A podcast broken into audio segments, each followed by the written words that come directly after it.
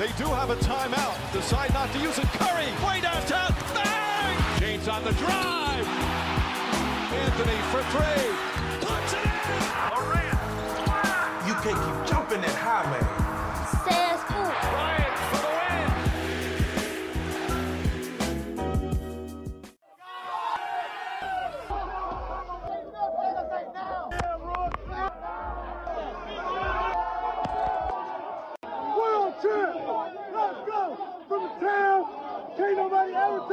Baby! Warriors sont de retour sur leur trône de champion NBA, 7ème sacre de l'histoire de la franchise, 6ème finale en 8 saisons et 4ème titre pour la bande de Steph Curry élu MVP. Ce sacre fait-il de lui un légitime top 10 all-time? Peut-on enfin parler de dynastie pour les Warriors? Et côté Jason Tatum et les Celtics, désillusion ou simple apprentissage? Puis, focus sur la draft NBA, comment ça marche, les meilleurs prospects, les chances des Français. Vous saurez absolument tout dans cette émission, sans oublier l'ITV décalé avec notre invité. Bonjour à tous, installez-vous. On a un gros, gros, gros line-up aujourd'hui pour parler de hype NBA. Et on va accueillir un homme, Raphaël Desroses. Salut Raphaël. Salut. Lucas Nico, l'homme de la maison est là aussi. Hello, merci de l'invitation. Ben merci, on sait que tu étais concerné par les finales. On va du côté des États-Unis tout de suite avec Melvin Carsanti que vous connaissez et euh, Antoine Bancharel. Euh, on comptera avec eux euh, le retour de ce qui s'est passé au niveau de la parade, notamment pour les Warriors, et puis la désillusion des Celtics avec, euh, avec Antoine. Un homme euh, qui bosse pour Envergure, qui est scout, et il s'appelle Alan Guillou, sera là aussi pour nous parler de draft. Salut Alan. Salut, merci beaucoup. Bah, merci à toi d'être là. On sait que vous bossez beaucoup et on aura beaucoup de choses à- écouter de, de ta part. Et on accueille un invité très très hype cette semaine, euh, un homme qui a eu euh, tout simplement une médaille d'argent aux Jeux Olympiques de Tokyo euh, 2020. Il est donc international français. Entre deux workouts, il nous fait l'amitié d'être là avec nous. C'est. Peter Corneli. Salut. Comment vas-tu bah écoute, ça va très bien. Ça va Ouais. Rassemblement de l'équipe de France là, dans quelques jours. Ouais, c'est T'es ça. t'es in shape, tout va bien Non. Il va falloir, hein, c'est quand même dans Non, c'est quoi, non, ça 3 4 jours Ok, super. Bon, bah, tout le monde est réuni. On y va, on a un gros, gros dossier. Euh, on va parler bien sûr des Warriors et de leur quatrième euh, titre euh, pour. euh, enfin, quatrième titre pour Steph Curry, pardon. Let's go.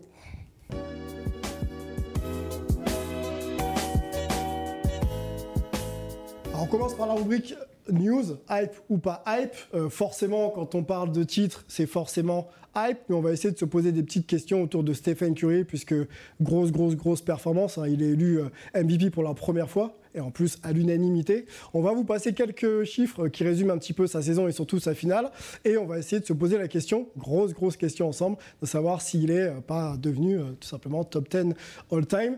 On y va pour les chiffres. On va commencer peut-être avec un chiffre assez unique de la part de, de Steph Curry, qui le place parmi les joueurs qui ont euh, justement produit des chiffres assez impressionnants. Vous, les voyez, 31 points, euh, il y a 5 passes et 6 rebonds, euh, il y a 5 tirs pris à 3 points en moyenne, un peu plus de 5 tirs pris à 3 points en moyenne sur une finale NBA. Ça fait de lui un joueur unique. hein. Il est le seul à avoir réussi ce, type de performance en finale NBA. On peut euh, enchaîner également avec les stats du Game 4, le fameux Game 4 de Steph Curry à l'extérieur, donc euh, sur le terrain du TD Garden, 43 points, 7 sur 14 à 3 points, 4 passes et, et 10 rebonds, donc double-double euh, pour Stephen Curry.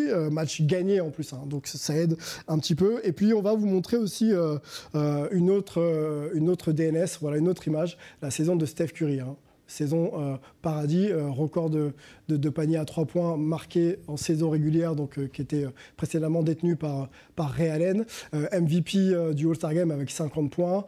En mai, vainqueur du, trophée du meilleur joueur de finale de conférence. Et ensuite, bien sûr, les finales NBA et son titre de meilleur joueur Tour de table, on y va, on est chaud. Euh, J'aimerais vous entendre sur le fait de savoir si maintenant Steph Curry n'est pas devenu un top 10 all-time. On se fait un tour de table, oui, non, et ensuite on développe. On va euh, poser la question d'abord à Raphaël. Oui, non, top 10 all-time. Je vote oui. Oui. Melvin, toi qui suis un peu l'homme depuis quelques années, est-ce qu'on peut maintenant classer Steph Curry parmi les 10 meilleurs joueurs de l'histoire de l'NBA Évidemment qu'on peut, évidemment qu'on peut, Sylvain. Ok, Antoine. Oui, non. Oula. Oh, il est- bon, ok, on va discuter, on va discuter. Lucas, dis-nous tout. Oui. Oui, easy. Alan Toc à la porte. Il, est, toque à la porte. il est- Donc il, il est au bord, de, bord du top 10. il a un pied et l'autre- la moitié dedans. Ok. Bon, on va poser la, la question à- à Peter Corneli et tu seras le premier à développer. Super. Euh, Cadeau empoisonné. je vais dire non, mais bon, c'est pareil, il est, il est pas loin, tu vois, il est pas loin. Ok. Mais je vais dire non. Ok. Top 10. On a à l'image d'ailleurs, le- on t'a demandé de préparer un petit top 10. Euh, merci de l'avoir fait. On, on va voir un petit peu les, les joueurs que tu classes parmi les, les 10 meilleurs joueurs de l'histoire de l'NBA. Donc il n'y a pas de Stephen Curry. On voit que Michael Jordan euh, est, en, est en tête. Abdul Jabbar est 2. LeBron James 3. Kobe 4. Magic 5. Shaquille 6. Qu'est-ce qu'on a? Will Chamberlain 7. Tim Duncan 8. Larry Bird 9. Et euh, donc Olajuwon, Hakeem Olajuwon 10. Pas de Steph Curry. Ouais, c'est vrai. Et pas de Shaq. Bah, si. Pas de chaque. S'il y a en si. Ah, il a tellement. Oui, il de Oui, si, Chaque en Pardon, 6. non, je- Qui a sorti là Qui l'a sorti Ah ouais, non, mais c'est difficile après de faire un, un top. Alors après, après, comme je t'ai dit, le top, là, je l'ai pas forcément fait euh, dans l'ordre, même si au final, c'est pas. C'est ouais, ça, pas ça- délirant, ça, je c'est pense. cohérent. ouais. Mais. pff, Ouais, après, il faut choisir des mecs et. C'est un choix difficile. Hein. C'est un choix difficile. Je pense que aujourd'hui Steph il a montré qu'il pouvait gagner avec ou sans autres superstars. Voilà, je pense à, à KD forcément. Mhm. Donc voilà, il a montré qu'il pouvait emmener une franchise à, amener plus, à, à gagner plusieurs titres sur euh, plusieurs saisons et plusieurs saisons très différentes. Donc ça c'est très intéressant.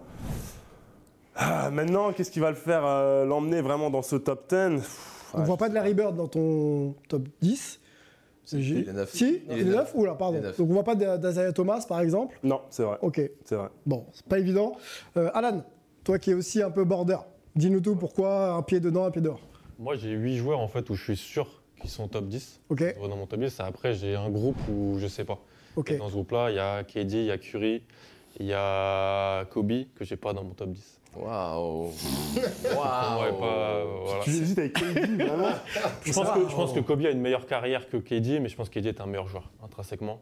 Oui, mais ça ça dépend quel est ton, quel est, quel est ton, ton, ton point de vue. Tu, tu pars d'où pour les, Au niveau des trophées, au niveau de ce que Voilà, le joueur fait Ça, individuellement moi, en fait, la- ça, l'argument 5 bagues de Kobe contre 2 bagues pour KD, c'est pas un argument que, que je reçois. Sachant que KD a pas terminé. Voilà, il n'a pas terminé. je Peut-être aller chercher les trois bagues manquantes, Si peut-être. on regarde Oui. statistiquement, c'est un meilleur joueur euh, KD, plus efficace en plus. Mais je veux pas parler de ça. C'est plus que pour moi, KD, c'est un meilleur joueur de basket. Kobe a une meilleure carrière. Donc euh, je pense que bon, je peux le résumer comme ça. Mais euh, vu que je Sur Steph, sur Steph, voilà, Steph, il est 10 parce que bah, il y, a y le côté révo- à révolutionner le jeu. Je pense Mhm. que c'est quelque chose qui doit rentrer en, co- en compte aussi. Euh, Il y a le côté 4 bagues quand même. Il y a le côté, il fait beaucoup de l'NBA, c'est une des phases de la ligue depuis une dizaine d'années quasiment. Mhm. Et puis cette année, il a quand même montré euh, qu'il pouvait être. Il l'avait montré aussi en 2015, mais pour moi, c'était plus l'équipe de KD. En 2017-2018, KD était le meilleur joueur de l'équipe. Cette année, il a remontré qu'il pouvait gagner sans KD avec Clay Thompson et Draymond Green qui sont plus à leur niveau de, de prime de cette époque-là. Donc euh, pour moi, il, gagne, il a gagné beaucoup de points cette année en fait sur ça. Ok.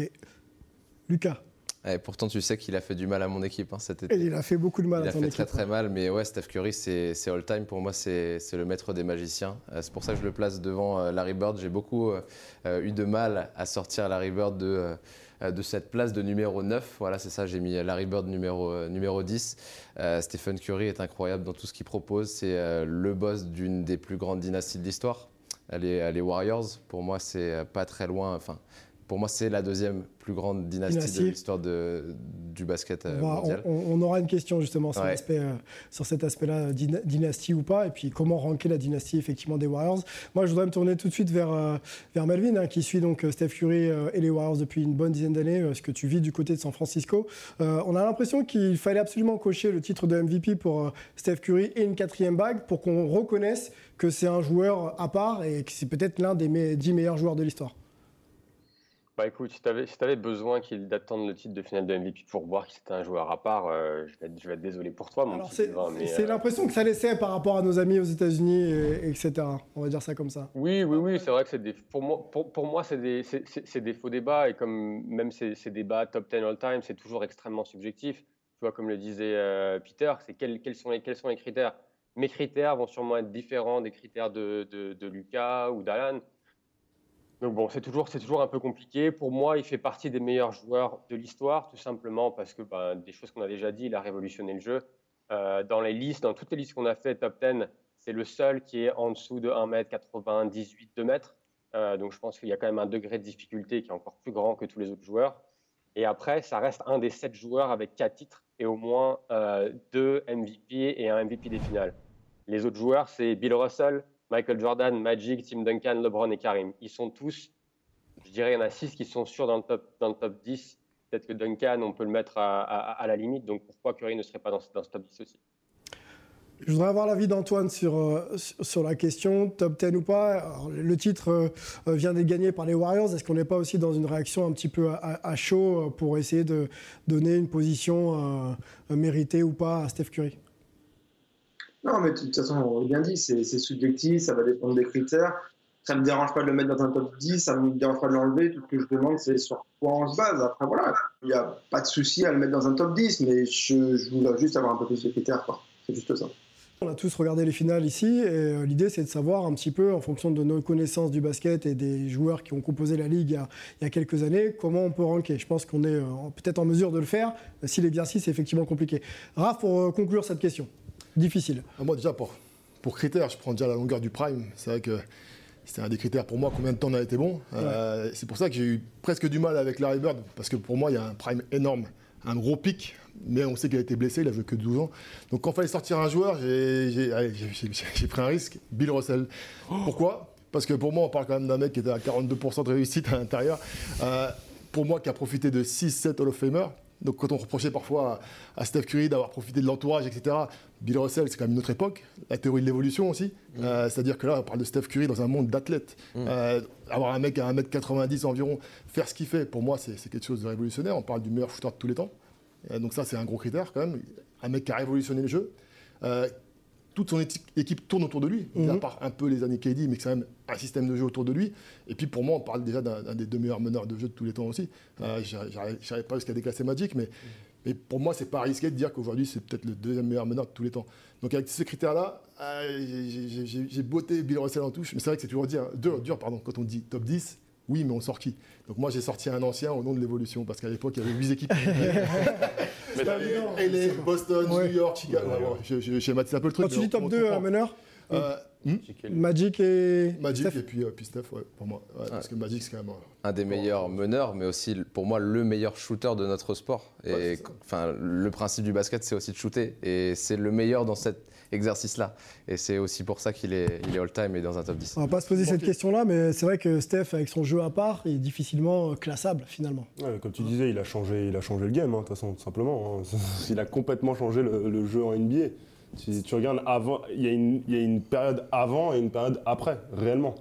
Donc euh, On c'est aura vrai que pour ça, je suis d'accord. tu vois. On aura peut-être besoin de temps avant de justement Même d'apprécier. Peter, il prenait des tirs à trois points. C'est- c'est- Grâce à Steph Curry, du coup. Mais tu regardes, je- moi je sais que quand j'étais là cette année avec Denver, il te disait, avant le nombre de tirs en NBA, c'était, euh, je sais pas combien de tirs par match, mais c'était c'était ridicule Ouais. par rapport à la proportion que c'est aujourd'hui, que ça occupe aujourd'hui. T'as mis 7 tirs à 3 points, Peter, par exemple. En- euh, cette, cette- cette saison, t'en as mis 7. Ah bon? Je fais ça Oui, oui, record, De quoi, au total? record de la saison. c'est un truc qu'on voyait pas chez les bigs, de Non, mettre, mais voilà, de clairement. mettre 7 tirs dans un match. Mais jamais, tu vois. Ça, c'est l'héritage donc de Steph. Ah, puis je ressens toujours l'exemple d'Ettori Messina, un colloque de, de coach qui disait qu'à cause de Steph Curry, maintenant, quand on prend un joueur en défense, on ne prend plus à 3 points. Ouais. On le prend 4, 5 mètres au-dessus. Ah oui. Parce qu'il peut les gagner. Messieurs, messieurs, restons sur, euh, sur Steph et surtout, on a beaucoup d'autres questions à, à évoquer euh, et notamment euh, la question de la dynastie des Warriors dans le débat de la semaine. Let's go.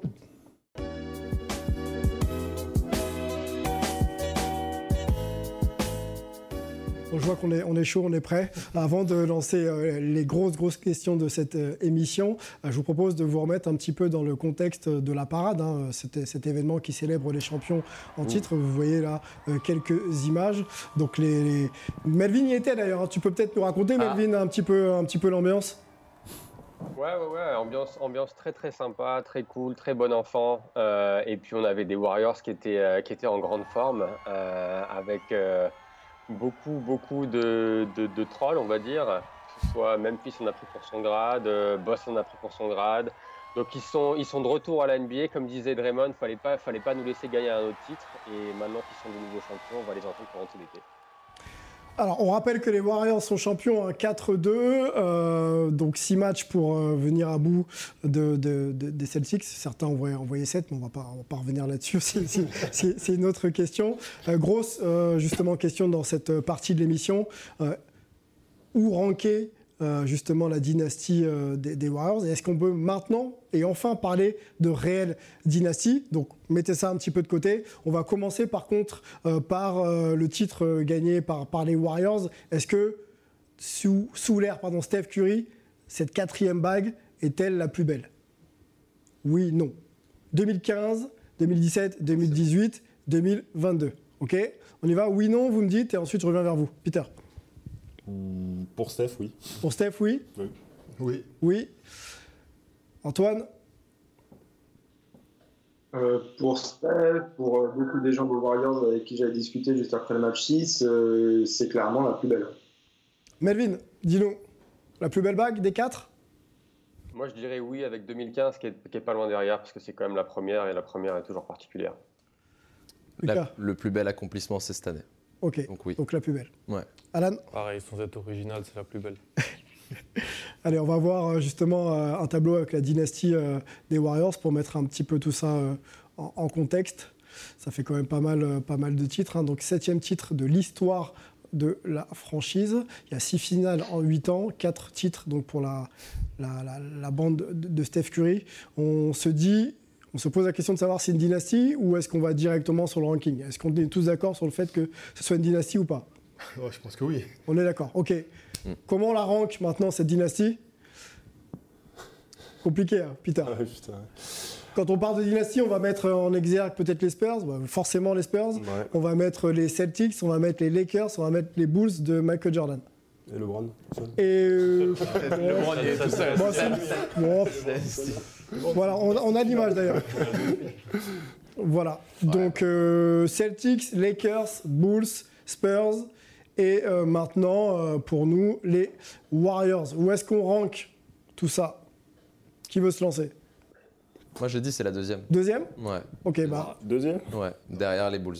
derrière les Bulls? C'est pour moi, c'est beaucoup plus fort dans l'ère moderne, en tout cas ce qui a été fait, avec un, socle de joueurs draftés dans la même équipe aussi, ce qui est ultra rare d'avoir euh, un groupe qui a été créé du début à la fin et qui fait six finales en huit ans. C'est-à-dire, avant on disait, ouais, euh, le classique c'est de voir LeBron James chaque année en finale. Non, non, le classique c'est de voir les Warriors en finale et d'en perdre que très rarement. Ils en perdent une en 2019 pour des raisons de blessures qu'on connaît. Ils en perdent une en, en 2016 alors que c'est l'année où ils devaient la gagner avec les 73 victoires. Ils sont all-time dans tous les sens du terme. Ils ont les deux meilleurs shooters, enfin deux des meilleurs shooters de l'histoire. Euh, ils ont euh, Draymond Green qui est un des meilleurs défenseurs, euh, en tout cas de l'ère moderne, on va dire. Et, moi, je trouve que cette équipe est vraiment fantastique, vraiment. Est-ce qu'on peut remettre le tableau? On va demander à notre chef d'édition. Moi, je vais challenger un petit peu tout ça et écouter mes compères en parler. La dynastie, alors ça remonte un peu, hein, mais celle des, Celtics, quand on fait 11, 11 titres en, en- en 13 saisons, est-ce qu'on n'est pas dans le top Trop dans 1 le flou avec eux, moi, je sais pas. On n'est pas dans, suis- dans- dans le top 1 ou 2 ou Là, 3 On- On les, pas. les Bulls de. Michael Jordan, euh, Ouais. c'est deux repeat quand même. Euh, là, on est sur le- la réaction à chaud avec, euh, avec les Warriors, peut-être à pondérer euh, dans quelques années. Mais les Celtics, quand même. Non, les Celtics, comme on dit, c'est une autre époque où il y avait moins de concurrence. Parce que je pense que l'aspect concurrentiel, il est important. Et c'est pour ça que pour moi, j'ai du mal quand même à mettre les Warriors au-dessus des Lakers. Parce que les Lakers, ça se fait à une époque avec les Pistons, où il y a, les- où il y a les- où il y a Boston avec Larry Bird. Et du coup, il y a un gros concurrent en face. Et malgré ça, il y a quand même une domination. Donc moi, j'ai envie de la mettre troisième. Troisième Melvin, allez, on te lance. Où est-ce qu'on rank? Je la mettrai troisième, je la mettrai deuxième l'année prochaine quand ils font le double mais pour l'instant je les mets, euh, je les, je les mets troisième. Euh, mais c'est vrai que moi ce qui est impressionnant, c'est que comme on le disait, ils ont, enfin, Steph Curry et la façon dont les Warriors jouent a révolutionné le jeu en NBA. Ils ont gagné en surprenant tout le monde en 2015, ils ont gagné avec l'arrivée de KD en 2017 et 2018. Et malgré le fait que le jeu a été révolutionné et que tout le monde essaye de jouer comme eux avec énormément de tirs à trois points, ils arrivent quand même à rester maîtres de cette NBA cette année-là. Donc avoir ces quatre titres euh, assez, assez distincts au final, pour moi, c'est ça qui fait vraiment de cette dynastie une dynastie, euh, une dynastie assez particulière. C'est vrai que j'ai toujours du mal à les mettre au-dessus de, au-dessus des Bulls de, Jordan.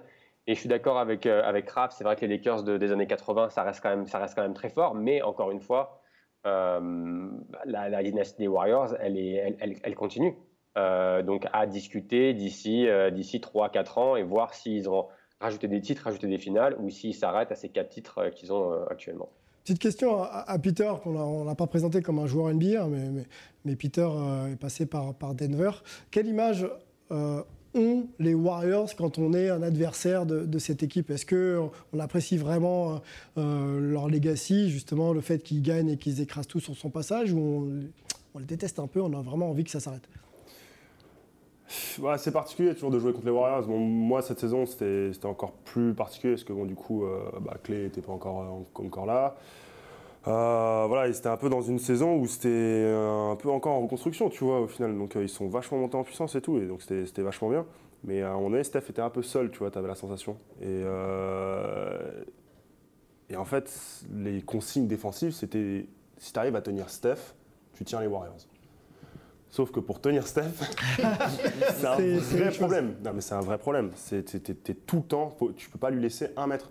Parce que le mec, par contre, quand il, enfin même pas 50 cm, parce que le mec, quand il commence à, à envoyer, bah c'est, c'est- et puis il faut jouer là-bas, quoi. C'est, la, la- la salle entière qui prend feu, quoi. Qui prend feu, qui pousse, folie. etc. C'est incroyable.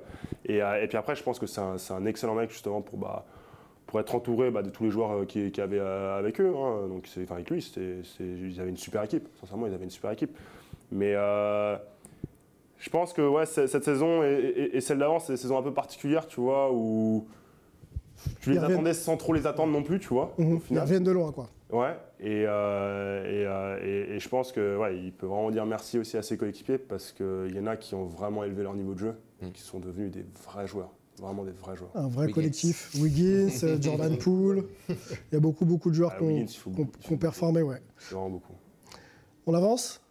Euh, on se projette sur la saison euh, d'après. Euh, Est-ce que les Warriors, avec ce qu'on a vu, avec l'effectif justement construit comme on l'a vu également, est-ce que cette équipe peut faire le doublé? Est-ce qu'elle peut revenir en 2023 et être de nouveau champion NBA Alan Oui. Oui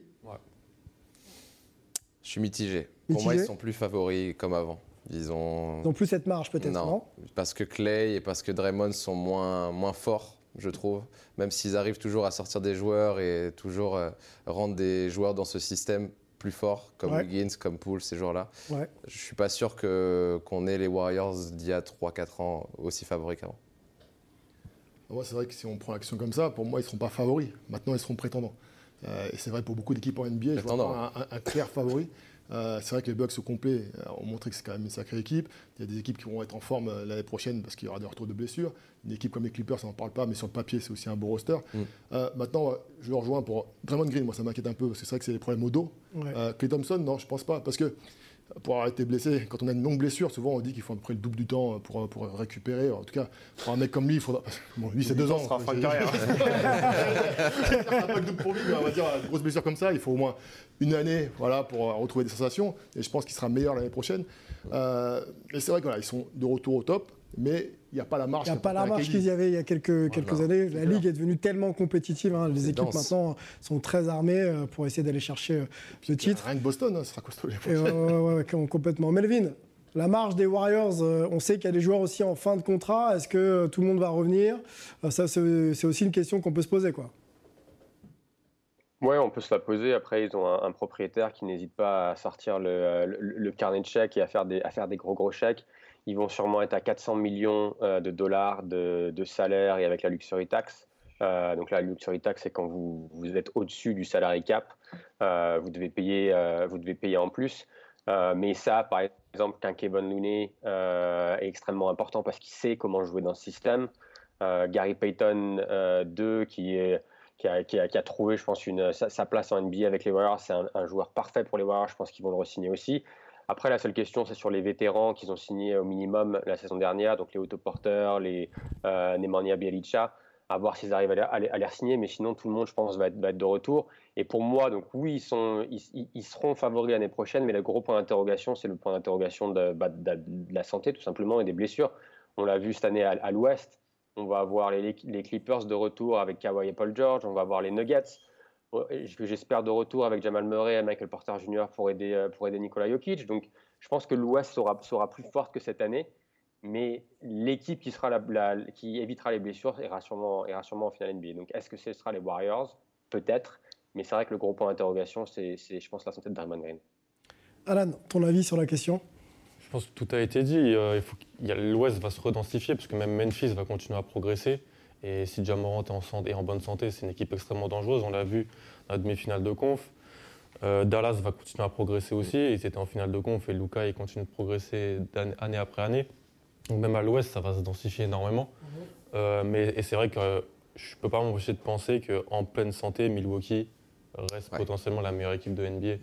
Donc avec le meilleur joueur du monde et euh, une équipe qui a prouvé qu'elle pouvait gagner le titre il y a un an. Donc ils, sont, ils sont potentiellement favoris aussi. Et oublie pas ton joueur top 10 all-time, Kevin Durant. Kevin Durant. Euh, La petite pique de Lucas Nico.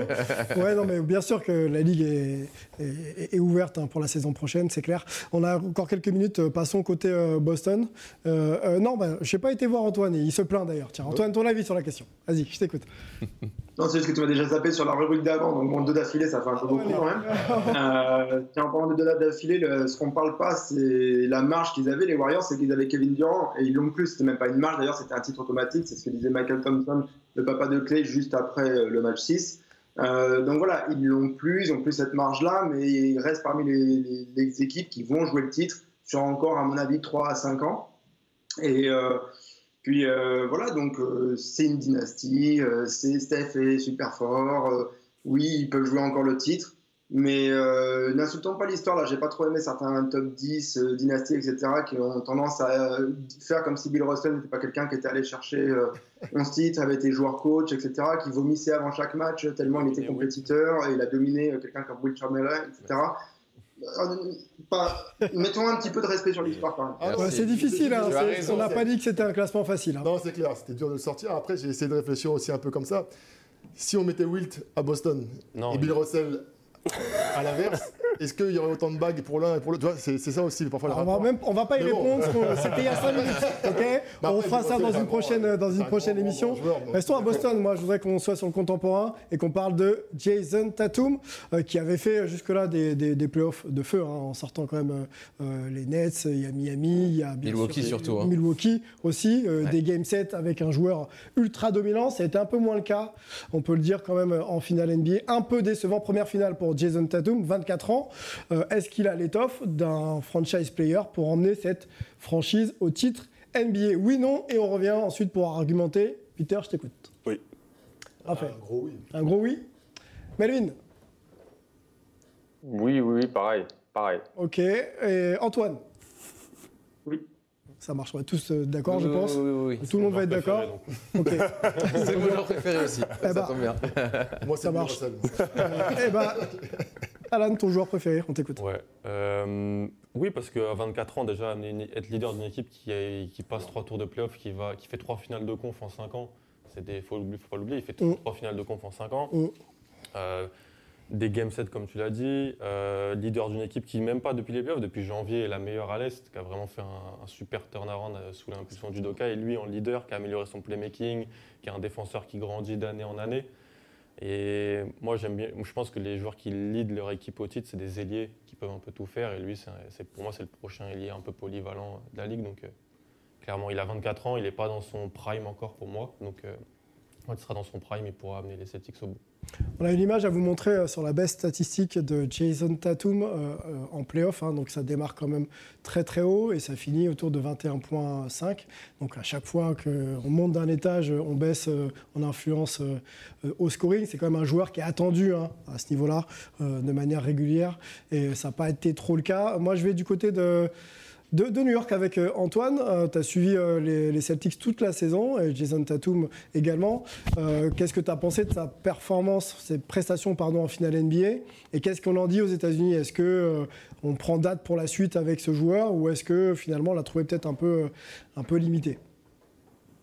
Bah, C'est-à-dire qu'il a eu des, des playoffs vraiment euh, en décrescendo. quoi. Euh, C'est-à-dire qu'il a commencé à 29,5 de moyenne sur le premier tour, il est descendu à 27, à 25, puis à 23 sur les tours d'après, donc jusqu'au final. Donc vraiment, on l'a senti en, en difficulté. Est-ce qu'il y avait une part de fatigue? Est-ce qu'il y avait une part de- d'apprentissage encore qui est nécessaire? On l'a dit, il a 24 ans, il y a des choses où il n'a pas encore les parades quand euh, certaines équipes proposent des choses défensivement sur lui. Il a réussi à être passeur. De toute façon, il avait beaucoup le ballon, donc il était bien obligé de la, passer de temps en temps. Euh, et quand même, il, manque des choses quoi, dans, tout simplement ce qui fait gagner, ce qui permet de rendre un peu les coéquipiers meilleurs, qui permet d'être plus décisif. Euh, on l'a pas trop vu souvent en fin de match. Euh, donc, euh, je parle encore une fois des finales, il faut, reprendre un petit peu de, de, perspective sur tous ces playoffs qui sont pas du tout mauvais, mais c'est juste là, les finales sont jugées quand même très durement aux États-Unis pour répondre à ta question. Mhm. Et je pense que, comme sur les débats précédents, il faut juste prendre un petit peu de hauteur, de distance. Euh, ça va aller. Il va travailler, il va apprendre, et euh, ça devrait bien se passer. Fan de Boston autour de la table, Lucas Nico. Ouais, moi, je suis, de- d'accord avec ce qui a été dit, c'est de l'apprentissage aussi. Euh, il est le meilleur sur son poste contre les Nets, euh, il est le meilleur sur son poste contre les Bucks. Sur, euh, contre Jimmy Butler, c'est- il y a un vrai duel. Il est, euh, il est très bon quand même, malgré tout. Euh, il tape un petit peu dans le mur, c'est vrai, sur la, sur la finale, sur, notamment sur le match 7 où tout le monde l'attend. Mais il ne faut pas oublier qu'il continue d'apprendre. Euh, LeBron James, sur sa finale 2007, euh, il se fait tuer par le système euh, des, Mm. des Spurs. Oui. Donc c'est de l'apprentissage sur, sur le long terme. Il passe des paliers chaque, chaque, à chaque passage dans ses playoffs. Il passe un palier. Il était allé contre LeBron James et les Cavs à un moment. On sentait que voilà, il pouvait pas aller plus haut. Là, il est allé plus haut. Il s'est affirmé comme l'un des meilleurs joueurs de l'Est. Donc moi, j'ai toute confiance sur, sur la suite pour lui. Et puis en plus, avec Jalen Brown qui fait de grosses finales, ça peut être vraiment intéressant. On n'a pas senti sa limite. On pense que le plafond de Jason Tatum en finale NBA, je parle, hein, je parle pas des tours d'avant. En finale NBA, on sent que le plafond de ce joueur est encore haut et qu'il peut progresser. C'est ça. Et puis, euh, bon, il a pris pas, pas mal de mes arguments. parce que C'est vrai que je voulais prendre en comparaison aussi LeBron James en, Ouais. en 2007. Et puis, si je reprends encore LeBron James, même ne serait-ce qu'il y a un ou deux ans, là, quand, quand il est en playoff, Ouais. je pense qu'il y a aussi une construction d'équipe à faire autour de lui parce qu'on voit qu'il a pêché. C'est pas en termes de confiance, parce qu'à 3 points, il a été très bien, à 40 et quelques pourcents. Maintenant, c'est à 2 points. À 2 points, pourquoi? Parce qu'on a fermé la raquette. Peut-être que si au lieu d'un White, on a un meneur un peu plus shooter à 3 Mm. points, ça lui ouvre des espaces qui lui permettent de finir. Donc je pense qu'il y a aussi une construction autour de lui à avoir, parce que là, le plan de jeu était, était clair. Je pense qu'il y a un coach aussi qui apprend. Parce que quand je regarde l'attaque des Celtics euh, bah, au fil euh, des séries, autant en défense, je trouve qu'ils ont été solides quand même sur, sur l'ensemble. À part. euh, en fait, finalement, ce qui a pied, pêché par rapport à leur défense, c'est les pertes de balles. Donc les pertes de balles, ça va part de l'attaque. Donc Provoqué par une défense, peut-être. voilà, provoqué par la défense en face, pas toujours. Mm. Et, et je pense que voilà, si on le met dans de meilleures conditions, et je pense que Udoka va apprendre aussi, euh, et puis bah, la construction d'équipe fera qu'il y aura moins de pertes de balles et moins de, de jeux de transition comme ils ont pu offrir euh, aux Warriors. Et du coup, bref, pour revenir sur le, le sujet central, je pense qu'il y a encore beaucoup de, de marge de progression, que c'était une étape obligatoire, parce que je pense qu'un échec comme ça, c'est ce qui vous construit, c'est ce qui donne la motivation d'aller encore à la salle, progresser. Mais après, le bagage technique pur, il l'a, il sait tout faire sur un terrain. Euh, on a vu que la lecture de jeu, c'était un, un palier à franchir, il l'a franchi en cours de saison. Alors, c'est pas encore fini, mais on voit que là, bah, c'est un vrai cap à la passe. Et on voit que c'est un mec impliqué en défense. Et tout à l'heure, on parlait des, des top 10 all-time. C'est peut-être là un peu que ça pêche pour, pour Curry, c'est qu'en fait, tous les joueurs qu'on voit étaient et de grands attaquants et de grands défenseurs. Sauf lui et Bill Russell. Non, non, non, voilà, c'est vrai que- non, pour moi, il a, il a tout le potentiel. Euh, Je pense qu'il a le mental parce que réussir ce qu'il a réussi au stade où il en est de sa carrière à 24 ans, c'est déjà énorme. fort, Je pense qu'il est sur la bonne route. Allez, dernière question euh, à, Peter. On se projette aussi avec eux. Euh, Est-ce qu'ils ont pris date pour la suite? Euh, Est-ce que justement on n'est pas finalement dans un début de cycle avec déjà une finale NBA hein, Quand on change de coach, quand l'ancien coach devient GM, forcément on repart aussi sur des, des- des plans de jeu un peu, un peu différents, un projet différent. Est-ce que cette équipe a pris date pour la suite? Moi, je m'inquiète un peu quand même de, Ouais. euh, de, de voir comment Tatum et, et Brown ça va, ça va évoluer. Ensemble, tu penses que les deux. Sin- Sincèrement, moi, je, je, je les voyais vraiment pas aller aussi en, en playoff ensemble parce que ça allait exploser. Ok. Euh, mais pour le coup, non. Donc, euh, mais Par rapport au, quoi, au caractère des deux Ouais, au caractère. Et puis, je pense qu'à un moment donné, euh, Brown, tu, tu l'as bien vu sur les playoffs et sur la fin des playoffs, là, il, il tenait la baraque. Ouais. Il tenait la baraque. Et je pense qu'il va se dire à un moment donné, bah, pourquoi j'aurais pas mon équipe, tu vois. Mmh, mmh, mmh. Parce que là, on parle énormément de Tatum, on parle énormément de, de, de Brown aussi, mais c'est l'équipe à qui, tu vois. Jason Tatum, Voilà. pour le moment. Et je pense, ouais, Pour, ça pour va toi, il peut mener une équipe. Jalen Brown, tu penses? Je sais pas, mais est-ce qu'il va pas avoir la volonté de le faire? Et ça, ça peut être un problème. Je pense que ça peut être un problème. Tu Pour vois. rejoindre un autre projet. C'est quoi. deux mecs qui sont presque sur le même poste, qui font presque la même chose, entre guillemets. Quand t'es pas loin de, de- de- de choper un titre, est-ce qu'il faut pas rester dans cette situation? Je pense que reproduire ce qu'ils ont fait, c'est déjà très très dur. Ouais. Très très dur. On rappelle le Rien que parcours, beaucoup de game sets, etc. Ça aurait pu pencher d'un côté comme de C'est l'autre. ça. hein. Donc, euh, sincèrement, moi, je suis, je suis vraiment étonné euh, qu'ils qu'ils soient déjà arrivés jusque-là. C'est c'est déjà énorme. Et, et voilà, je pense que l'été va être euh, vraiment très très important et la façon dont il va être géré va, va définir un peu la suite. Tu vois. On Il était avec un coach rookie, donc, euh, donc voilà, ça va. je- une, une équipe qui. Parce que c'est quand même une, enfin, c'est une réussite, leur saison est une énorme réussite. Quand même. Donc, euh, une équipe qui réussit, elle réagit pas pareil la saison suivante, tu vois, qu'une équipe qui arrive en outsider et, voilà, qui, qui arrive jusque-là, quoi. Donc, je m'in- je m'inquiète de ça. Ok, je. Donc l'é- l'été euh, apportera peut-être son lot de son lot de réponses. Euh, Messieurs, on fait une petite pause dans nos discussions et on va justement discuter avec toi pour te connaître un petit peu plus, euh, Peter Corneli, dans l'ITV décalé. C'est parti.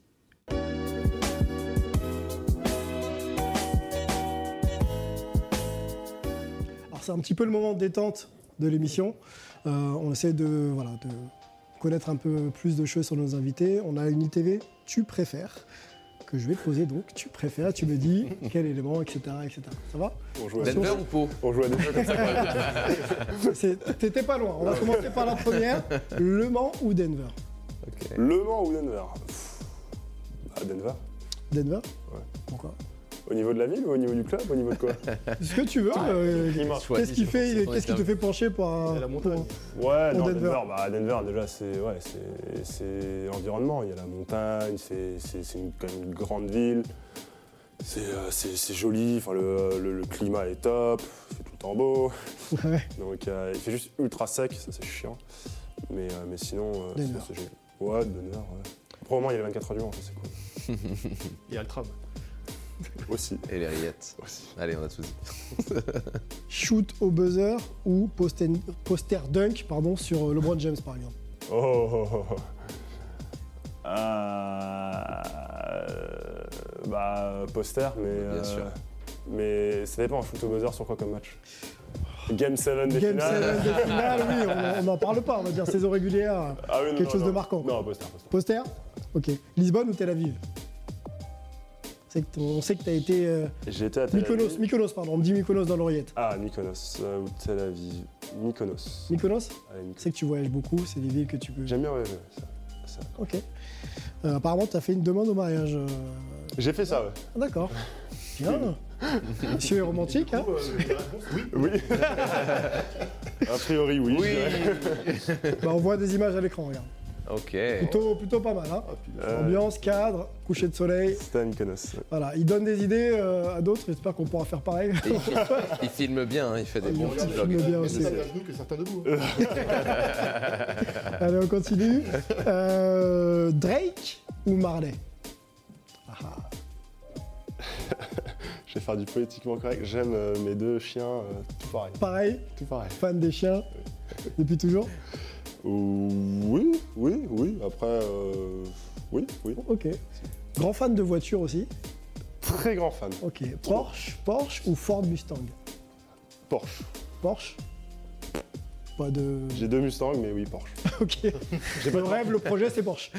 Ouais, ouais. Après, c'est des voitures différentes, mais oui, Porsche. Porsche. Ça marche. Vacances à la plage ou à la montagne À la montagne. Ok. Jokic ou Steph Curry Ah, c'est dur ça. Parce que Jokic lui a fait mal cette année. ah, c'est dur ça. Euh, ouais. Bah, je veux dire Steph Curry, parce que MVP des finales et tout bordel, mais. Jokic, Mais- c'est incroyable. hein, moi. Ouais, Jokic, c'est vraiment impressionnant. Incroyable. En termes de QI basket et de, de tout, en fait, c'est c'est incroyable. Je lui souhaite de gagner un titre, vraiment. Ce serait vraiment mérité. Le style de d'Evan Fournier ou celui de Rudy Gobert? Style vestimentaire, fashion. On sait que les deux font le travail. Tente des trucs. Mm, Je vais dire Rudy parce que c'est marrant. ok. Et toi, sur ton style euh, vestimentaire, Il n'a pas. il y en a pas T'es veux dire, sûr C'est pas, c'est pas un objectif. Regarde, regarde. Ok. C'est pas un style ça Moi, Clark là. C'est bon, c'est là. Allez, sur 10. Sur, sur 10, tu te donnes combien? Ah, ouais, GQ là quand même. Ah, quand même. Euh, 6, 7. Allez, Oh, 7. bien. Parce que c'est pas ultra recherché, mais c'est. Très bien, on fait, on fait les efforts. Voilà, Voilà, faut. ok. Euh, Nick Stoskas ou Isia Thomas? T'as joué avec les deux. Nick Stoskas. Ok, pourquoi? Parce que c'est un super gars. Je dis pas que Isaiah Thomas c'est pas un super gars, mais lui c'est vraiment un super gars. Que c'est un vrai joueur de basket. Mhm. Et euh, non non non. mais. Isaiah Thomas Quand j'ai euh, joué avec lui, il venait pour shooter quoi, tu vois. Ok. C'était. On je lui en veux On pas. connaît le profil. Voilà, c'est ça. C'est donc euh, bon, c'est un style quoi. Mm. Voilà. euh, ta plus grande émotion La médaille d'argent au jeu ou le jour de ta draft?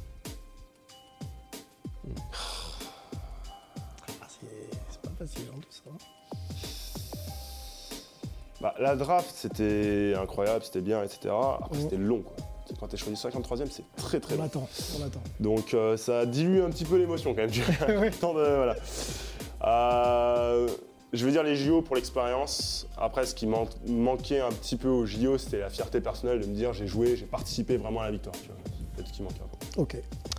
Euh, on sait que Lucas disait que tu faisais de la photo et de la vidéo. Tu préfères quoi entre les deux Photo ou vidéo? Vidéo. Tu filmes un peu Tu t'essayes des choses? Ouais, ouais, ouais. Ok. T'as les- vlogs. Tu Ouais, vlogues? Non, non. Si, je- si, je- si. Avant, un peu, maintenant, moins. Ok. Mais non, j'aime bien faire des vidéos de, de mes voyages, surtout. Le playground du Perret à Paris ou le street basketball Ous des Bois à Pau Euh... Ah, celui de Paris. Il est vraiment sympa. De Levallois, je veux dire. Ok. Celui de Rudy, tu parles? Oui. Ouais, il est sympa. Il est vraiment sympa. Et dernière question, faire du airsoft avec ta femme ou défier ta sœur au basket Ah, t'es parti loin de nous On a cherché, ouais. Euh, On sait que t'es fan. On sait que t'es fan, pardon de ça. Le airsoft. Ok. Airsoft, sympa. Très bien. Voilà. Bah, merci beaucoup d'avoir répondu aux questions préparées aussi par Lucien, hein, notre euh, chef d'édition qui cherche tout ça pour nous Lucien, et qui construit aussi loin, euh, qui construit un petit peu l'émission. On va euh, ouvrir le dernier volet, la dernière chronique de notre émission. On va parler de draft NBA. Let's go.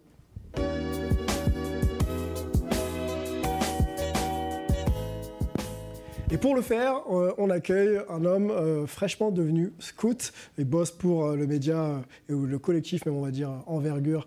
Donc, vous faites du très très bon boulot. hein, Gentil, merci. Des données, des, des datas, des analyses, etc. On va essayer de structurer un petit peu avec toi la question de la draft. Déjà, Mm. la définir. Définir aussi un petit peu envergure, définir la draft, Ouais. le processus, et ensuite présenter euh, les top prospects de cette année, peut-être américains au top 3 et français en top 3. Ok. ok on le fait comme ça Avec plaisir. Envergure, dis-nous tout, ce que vous faites, qui bosse et quel est l'objectif un petit peu du collectif. Moi, je Euh, bosse. non, c'est un- euh, moi j'ai rejoint en 2019, mais ça a été créé plus tôt, ça a été créé en 2016-2017. C'est un site où il y a des podcasts, des articles, donc des scouting reports écrits. On fait des live Twitch où on regarde des, des analyses des- du film de joueurs, on essaie de les analyser. Et on fait aussi de ça sur YouTube. Donc c'est un collectif avec pas mal de gens. Il y a des scouts, des coachs, notamment Romain Leroy qui est assistant du côté de la SIG Strasbourg. Mhm. Euh, Il y a Nicolas Mathieu qui est scout pour l'Asvel et des passionnés, des passionnés de NCA, des passionnés de, de chaque côté. Donc on, Qui ne est- compte pas les heures pour regarder les matchs euh, n'importe les heure du jour ou de la nuit. et on regarde tout type de Et à match. n'importe quel âge aussi. N'importe Ouais, quel des âge Des aussi. joueurs, des très jeunes. On commence en U16, notre- U16 ou U15 France parfois, et les catégories jeunes françaises en Europe, championnat FIBA l'été chez les jeunes, et euh, la NCA. Et moi j'aime bien aussi le high school. Très bien. Donc ça donne ensuite euh, beaucoup, beaucoup de données euh, euh, chiffrées euh, et aussi sur l'aspect un peu psychologique des joueurs. Donc ça, on, on a compris. Si je te pose la question justement, et pour expliquer aussi à nos téléspectateurs le processus de draft, on sait que Peter est passé par là, il pourra nous conter aussi un petit peu son expérience. Qu'est-ce que la draft et quel est le processus engagé quand on veut justement arriver en NBA En gros, dans le système américain, c'est pas comme le système européen des académies et des centres de formation. Le système américain, c'est on fait son cursus au lycée, puis à la fac, et ensuite on rejoint le monde pro. Et parce que c'est comme ça que ça fonctionne dans tous les sports depuis la fin du 19e siècle.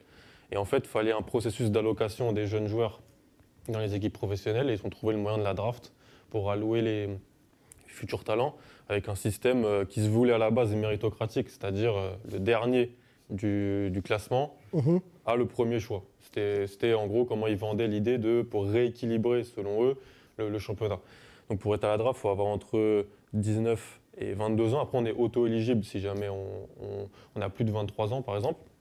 Donc il faut, par exemple, cette année, être minimum né en 2003 Ok. jusqu'en 2000. Et euh, s'il y a certains Européens qui sont des 99 ou des 2000 qui sont auto-éligibles, par exemple. Il faut avoir fait minimum un an euh, post euh, dernière année lycée. Je t'arrête. Question, expérience, euh, Peter. Comment euh, on choisit euh, de se rendre éligible à la draft? Ça, c'est toujours la question un peu compliquée parce que la draft, c'est beaucoup de hype. Voilà, c'est beaucoup de. euh, C'est dans la bonne émission, ça. Merci beaucoup. c'est c'est beaucoup de, euh, voilà, de, de- de comment, de où on est en fait finalement. euh, ton, comment je pourrais appeler ça? Ton. Ton développement t'es un Ton projet ta carrière. ouais. Ouais, et puis comment les autres, les équipes te voient, comment on parle de toi, etc. Tu vois. Et, euh, et, euh, et les actions d'éclat un petit peu que tu as eues, et si tu as eu des stats, etc. Et tu vois, il y a un peu un timing, tu vois. Mhm. Et euh, si tu te foires à la draft, c'est souvent que tu te foires dans le timing. ça, ça peut être ça, tu vois.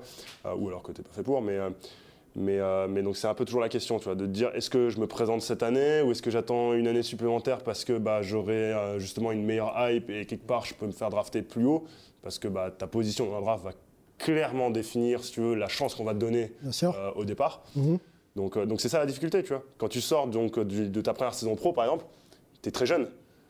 Si tu fais des bonnes stats, des, des- ouais, des- des stats correctes même, je veux dire, euh, et qu'on te regarde un petit peu parce que bah, tu es jeune, tu vois, tu peux te dire, je vais me présenter à la draft, tu vois. Mais potentiellement, tu peux te dire aussi, bah, peut-être que je vais prendre une année en plus pour euh, étoffer mon jeu, pour étoffer mon physique et faire des meilleures stats l'année d'après. Mais après, on va plus te voir comme le petit jeune, tu vois. Tu auras pris un an de plus. On sait que c'est une décision un peu collective qui se prend aussi avec, euh, Avec bah, ton entourage, tes agents. Euh, Est-ce que c'est toi qui as le dernier mot pour ton expérience? Est-ce Oui. que c'est toi qui dis OK, on y va? Bah, je pense que tu as toujours, oui, le, le dernier mot de toute façon. Mais après, c'est le travail, enfin, moi, je suis convaincu de ça, c'est le travail de ton agent de te dire, écoute, je pense que, de te conseiller par rapport à ça. Bah, je pense que là, c'est le bon moment. Moi, je te conseille de faire ça, tu vois. Après, tu fais le choix d'écouter ou de pas écouter. Il y a des joueurs qui vont être très stressés de se dire, ah, si je me blesse, si machin, donc euh, ils vont y aller direct. Tu as d'autres joueurs qui vont se dire, ah non, je veux vraiment être prêt, etc. Tu vois. Tu le vois aussi, pareil, en, en université, c'est encore plus flagrant. C'est-à-dire que les mecs, il y en a qui décident de même pas aller à l'université et de partir direct à la draft parce qu'ils se disent il faut que je gagne de l'argent tout de suite. Ouais, ouais. C'est- aussi un truc, tu vois. Mm. Donc, euh, et t'as d'autres joueurs, ils se disent bah non, moi je vais finir toutes mes années de fac parce que je veux avoir mon diplôme, parce que j'avais promis à mes parents, je pense à Tim Duncan, etc. Tu vois, et, et, euh, et ils font tout leur processus de, de fac et ils arrivent en NBA et ils ont euh, presque 23 ans ou 24 ans, tu vois. Donc tu t'as tout, tu vois. C'est, après, c'est des choix personnels, mais, euh, mais euh, pour nous, Français, où, euh, où je pense que vraiment euh, t'as, une, t'as une fenêtre à pas louper, tu vois. Parce que, Ensuite- à part Victor, tu vois, euh, qui clairement, lui. Ça peut vite se réduire si jamais tu es pas dans les Mais bons timings. tous les autres joueurs, ouais, ouais, ça peut très très vite se réduire et tu peux très vite finir dans le championnat français ou en Europe. C'est le euh, meilleur voilà. exemple, c'est ma vérité. À l'époque, quand il Ouais. fait il l'expose pour un parler, plus je, jeune. je- je reprends Top tout de 5, suite. On va, on parler des Français après. euh, Raph et euh, sûrement c'est du, du MJLT dans, dans la discussion. Je voudrais qu'on revienne avec Alan. Euh, présentation peut-être des top 3 prospects euh, Ouais. Américains. Et après, on fera les Français un petit peu après. euh, en fonction de ton travail ou de ce qui se dit aux Ouais. États-Unis. C'est ça, c'est toujours ce qui est intéressant, c'est que chaque année, il y a un consensus. En Mhm. fait, il y a les mock drafts et les, Ouais. les big boards qui, tous les, qui toute l'année te mettent ces joueurs-là en haut. Donc, si t'es pas d'accord, on te dit que tu dis n'importe quoi.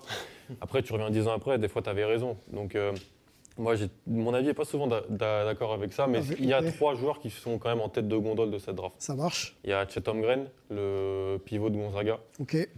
Il y a Jabari Smith, c'est le fils de. Son papa jouait Jabari NBA. Jabari Smith senior, qui Mhm. joue à Auburn, l'ancienne fac de Charles Barkley. Et il y a euh, Paolo Banquero Duke. de, de Duke. OK. Tu nous as présenté dans l'ordre de leur draft ou pas? Euh, moi, j'ai Chet Holmgren euh, en haut et Paolo Banquero en dessous et Smith plus bas. Mhm. Mais c'est vrai que les deux favoris, on ne sait pas trop ce qu'Orlando va faire, parce que c'est normal, il ne faut pas qu'ils disent ce qu'ils vont faire. Mais euh, ça serait quand même soit entre Smith, soit entre Holmgren.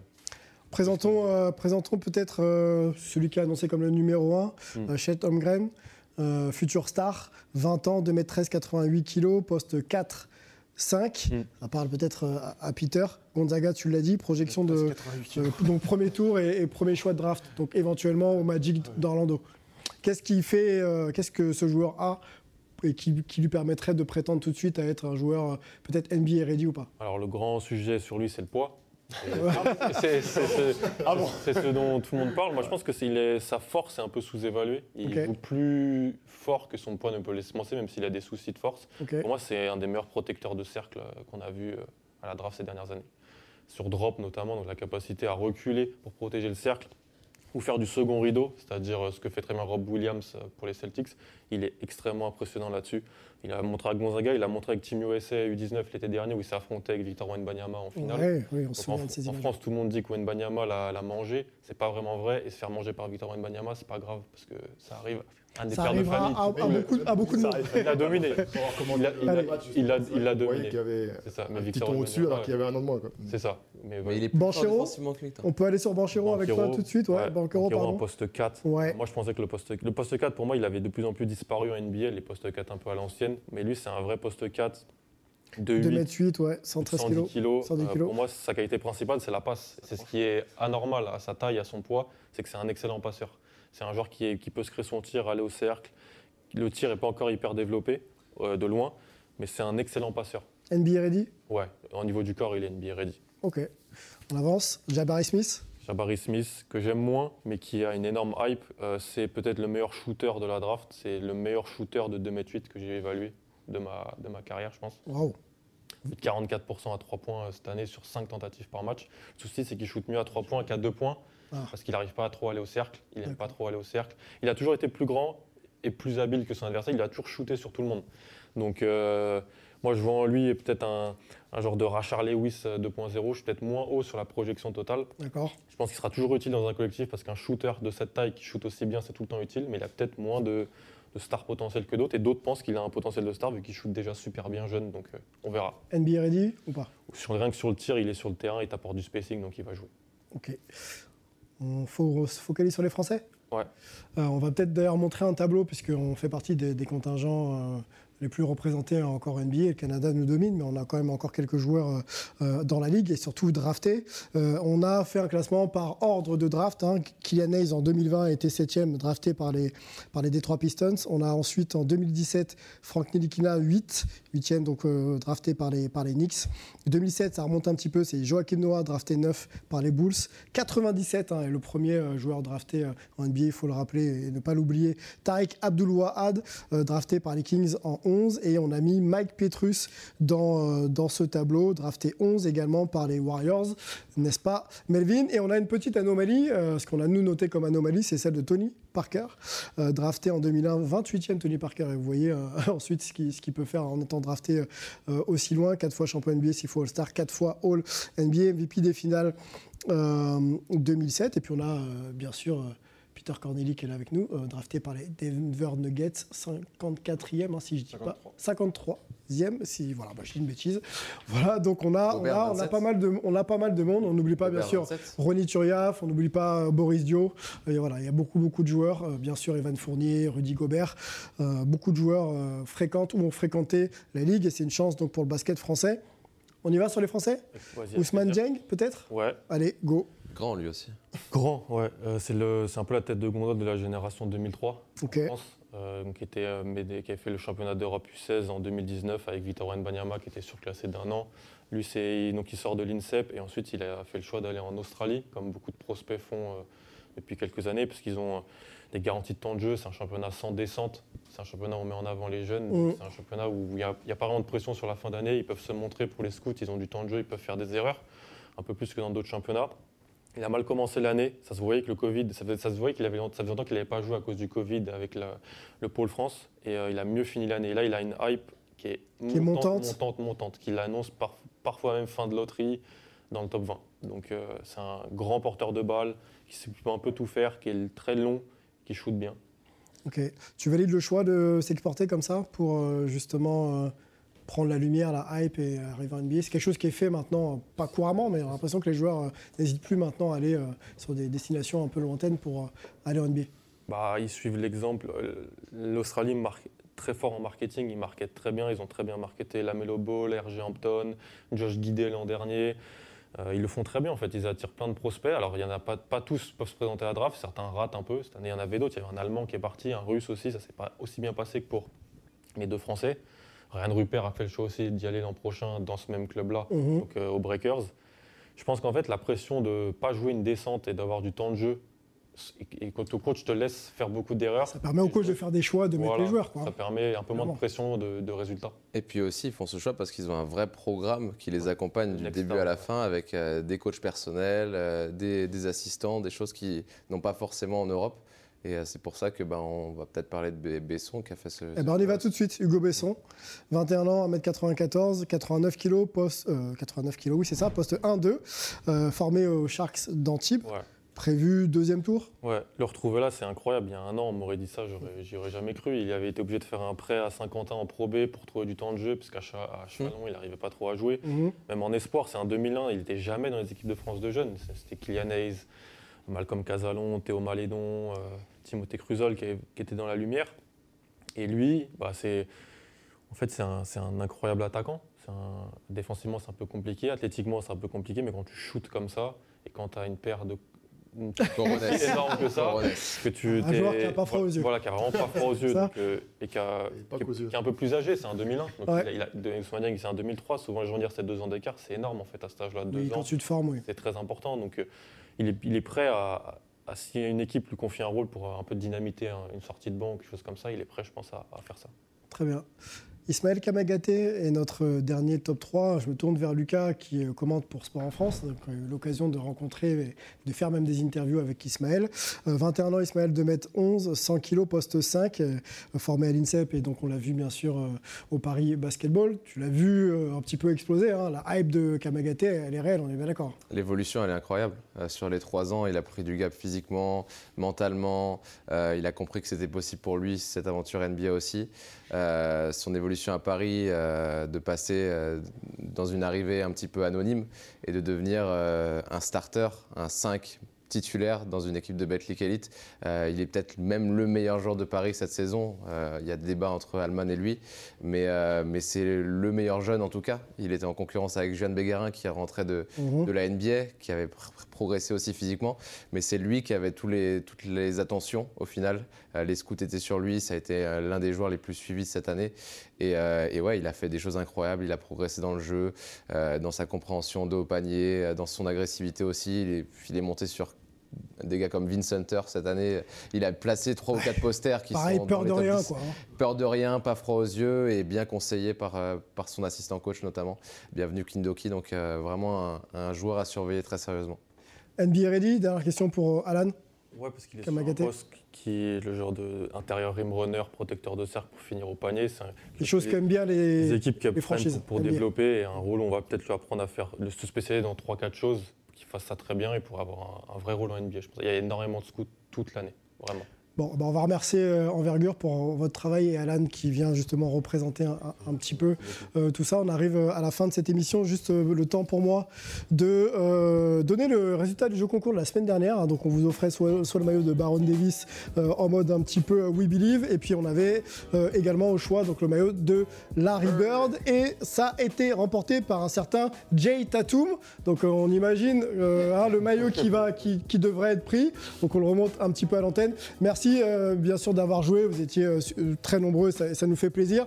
On va euh, remercier nos amis en duplex du côté de- des États-Unis, Melvin et Antoine. Merci messieurs. À bientôt. Portez-vous bien. Raphaël qui est venu encore et qui sera là la semaine prochaine pour discuter un petit peu de NBA, parce qu'on sera là également pour, pour continuer un peu, un peu cette émission.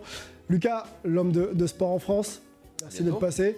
Alan, envergure. Ouais. À bientôt et on Merci remercie Peter euh, qui euh, s'en va euh, workout du côté de, Workout, du côté de, de l'INSEP et puis rassemblement de l'équipe de France euh, dans, dans quelques jours. c'est ça. Bah, bon rassemblement, Et bon merci. été à vous, bonne hype à vous et puis on se retrouve très vite. Ciao